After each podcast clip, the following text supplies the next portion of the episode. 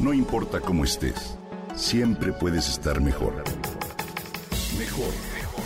Con Reavivadas.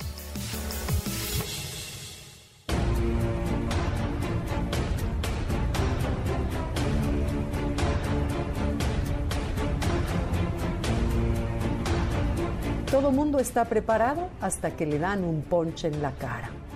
La afirmación de Mike Tyson, uno de los mejores boxeadores de la historia, me divierte. El mundo entero que se creía preparado y en control ha recibido un punch en la cara, y no de un peso completo, sino de algo tan diminuto que ni se percibe a simple vista. Somos una generación a la que le inculcaron que tener el control de nuestra vida es lo que da satisfacción. Tener el control es poder. Tener el control es fortaleza. O bien que tener el control es libertad, ¿cierto? Y la vida nos muestra casi con sarcasmo lo frívolos que hemos sido al creer que podemos tener control sobre las cosas. Así como no. Lo cierto es que cuanto más controladores somos, más sufrimos. Y mira que muchos lo sabemos en carne propia. Esas creencias nos han vuelto rígidos, inflexibles, miopes, defensivos y además ineficientes. Su afectación abarca las áreas más importantes de la vida. Si bien hay controles benéficos como el de la tele, el del tráfico, las aduanas, el sanitario, hay otros dañinos, como el control de las relaciones, la creatividad, la conciencia y el crecimiento.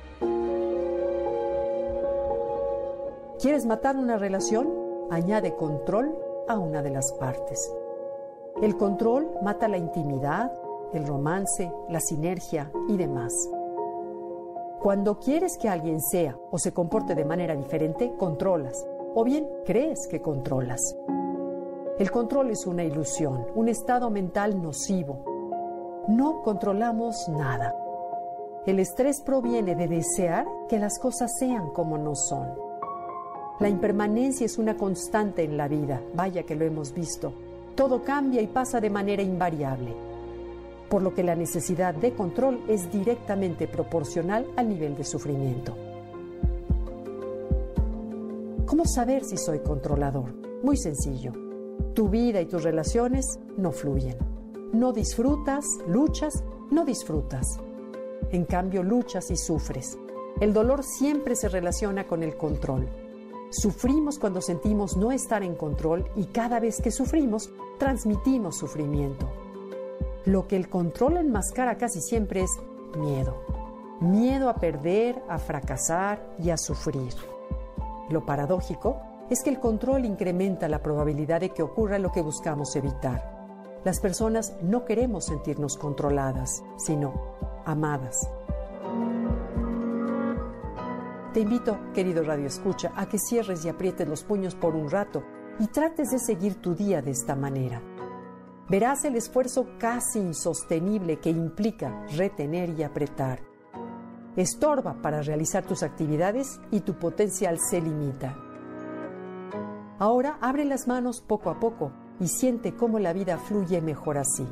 Las opciones se abren para ver al otro tal y como es para verte en tu mejor versión para la prosperidad, el crecimiento y las nuevas aventuras. Te propongo identificar tu temor y revisar en qué área o con quién ejerces el control. Termino de narrarte esto con un koan, una enseñanza corta o una paradoja que según la filosofía zen te lleva a un callejón sin salida y provoca el despertar de la conciencia. Lo importante en él no es la anécdota, sino lo que sucede en ti y en mí una vez que lo escuchamos. Maestro, ¿en qué consiste la felicidad? En que aceptes todo. Si aceptas todo, no rechazas nada. Cuando no rechazas nada, recibirás todo. Cuando recibas todo, no te hará falta nada.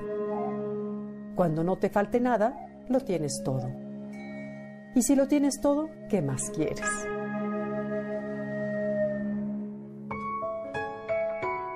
Esta aceptación de las cosas, de las personas o de un ponche en la cara nos debe llenar de serenidad y tranquilidad. El secreto entonces, soltar y aceptar. Soltar y aceptar. Soltar y aceptar.